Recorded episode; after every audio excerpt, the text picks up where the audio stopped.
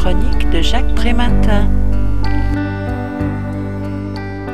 On vous le dit et on vous le répète, les charges sociales nuisent à la croissance, il y a trop de fonctionnaires, les États sont trop endettés, il faut faire des économies, la réduction des moyens accordés au secteur social est inéluctable.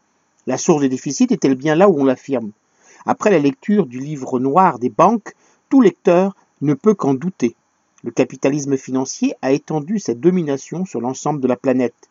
Ce qui l'intéresse, ce n'est pas l'investissement dans l'économie réelle, mais la spéculation sur les titres disponibles en bourse.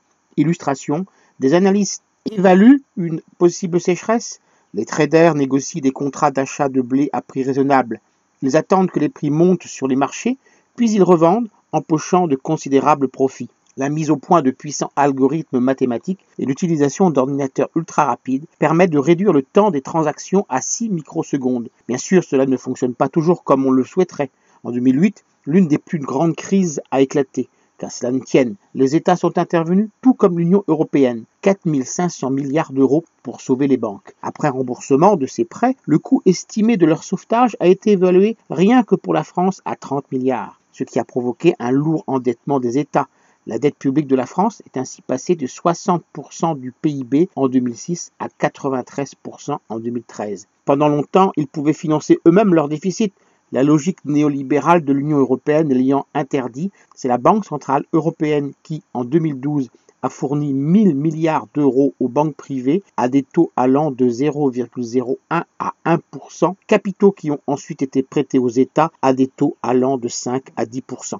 Bonne nouvelle, Dès 2009, les groupes bancaires français annonçaient 11 milliards de bénéfices qu'ils se sont empressés de partager avec leurs actionnaires et leurs dirigeants. C'est ce qu'on appelle la socialisation des pertes et la privatisation des bénéfices. On comprend que l'investissement se tourne à 75% vers les activités de trading et de spéculation plutôt que vers les entreprises, 10%, et les ménages, 15%. Et ce, grâce à la fusion entre banques de dépôt, où chacun d'entre nous se voit verser son salaire et où nous déposons nos économies, et banques d'affaires, en un unique établissement appelé Banque universelle, ce qui permet d'utiliser notre argent pour spéculer. Parmi les 0,01% des salaires les plus élevés, on comptait il y a 15 ans 60% de chefs d'entreprise et 5% de financiers. Ils sont dorénavant respectivement 20% et 40%. Les bonus des traders de la Société Générale étaient de 15 000 euros en 1994. Ils sont aujourd'hui de 162 152 euros. On vous le dit, c'est le social qui coûte trop cher. Je vous rappelle le titre de l'ouvrage que je viens de vous présenter, le livre noir des banques. Il est signé par Attaque et Basta et a été publié aux éditions Les Liens qui libèrent en 2015. Il est vendu au prix de 20,50 euros.